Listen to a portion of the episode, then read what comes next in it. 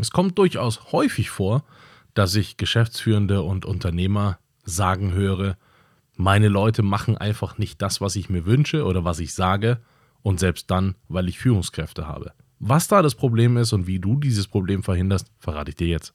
Herzlich willkommen, mein Name ist Dan Bauer, ich bin Multiunternehmer und in diesem Podcast begleite ich dich in deiner Selbstständigkeit und im gesamten Unternehmertum. Ich freue mich auf dich, los geht's.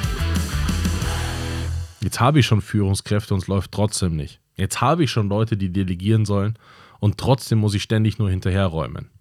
Wenn du diesen Eindruck kennst und ihn selber bei dir hast, dann sehr gut, dann kann dir diese Folge wirklich weiterhelfen. Wenn du es noch nicht hast, aber möglicherweise dir vorstellen kannst, dass das bei dir auch so sein könnte, dann auch dann kann dir diese Folge weiterhelfen. Das Hauptproblem daraus ist, dass Führungskraft selbst eine Kompetenz ist, die man erlernen muss. Die kann man nicht einfach. Es ist auch nicht durch schlüssiges Denken, durch konkludentes Denken nicht herbeizuführen. Führungskraft muss man gelernt haben, sonst kann man es nicht. Man muss auch die Kernaspekte dahinter, wie Delegieren, wie Kommunikation, einzeln gelernt haben. Und das ist das Hauptproblem. Das ist der Hauptfehler, den die meisten machen. Ich habe Firmen erlebt, die einfach Führungskräfte bestellt haben, weil die besonders engagiert waren. Das sind keine Führungskräfte. Ich habe, Führungskrä ich habe Firmen erlebt, wo einfach Familienmitglieder als äh, Führungskräfte eingesetzt werden, äh, weil äh, ja, die Inhaberin halt ihre ähm, eigene Familie da einsetzt. Kann man machen, ist nicht schlau. Ich habe Firmen erlebt, die einfach Führungskräfte eingekauft bzw. rekrutiert haben als Führungskräfte, aber gar nicht bewerten konnten, sind das gute Führungskräfte, was können die darin eigentlich, sondern eigentlich immer über das Fachliche an sich gegangen sind und die sich aber Fachkräfte geschimpft haben, weil ein anderes Unternehmen die fälschlicherweise als Führungskraft eingesetzt hat. Das heißt, man unterliegt da relativ schnell auch so einem, so einem Bias, äh, und, und, sagt, ja, hier eine andere Firma äh, hat die als Führungskraft äh, bestellt gehabt, diese Person, dann wird die darin schon gut sein. Nö, wird die nicht. Und die Praxis zeigt auch tatsächlich, dass die meisten Führungskräfte in dem, was sie da machen, gar nicht besonders gut sind. Fachlich will ich hier nicht bewerten, kann ich hier nicht bewerten. Ich will wirklich nur rein auf das, auf das Wesen der Führungskraft, also der wirklichen Führungskraft hinaus. Und da gibt es eine Art Optimal, das man erreichen kann, je nachdem auch, was du für eine Kultur geprägt hast in deinem Unternehmen, was für eine Unternehmenskultur, ist es so, dass eine Führungskraft eher dafür da ist, damit sich die Leute wohlfühlen und ihre Performance steigern können. Nicht, dass Aufgaben erledigt werden. Eine Führungskraft ist nicht nur zum Delegieren da, sondern, wenn du so willst, sorgt dafür, dass es einen reibungslosen Ablauf in dem Ganzen gibt, was da passieren soll es kommen immer wieder Schwierigkeiten. Ich verstehe mich mit dem Harald nicht.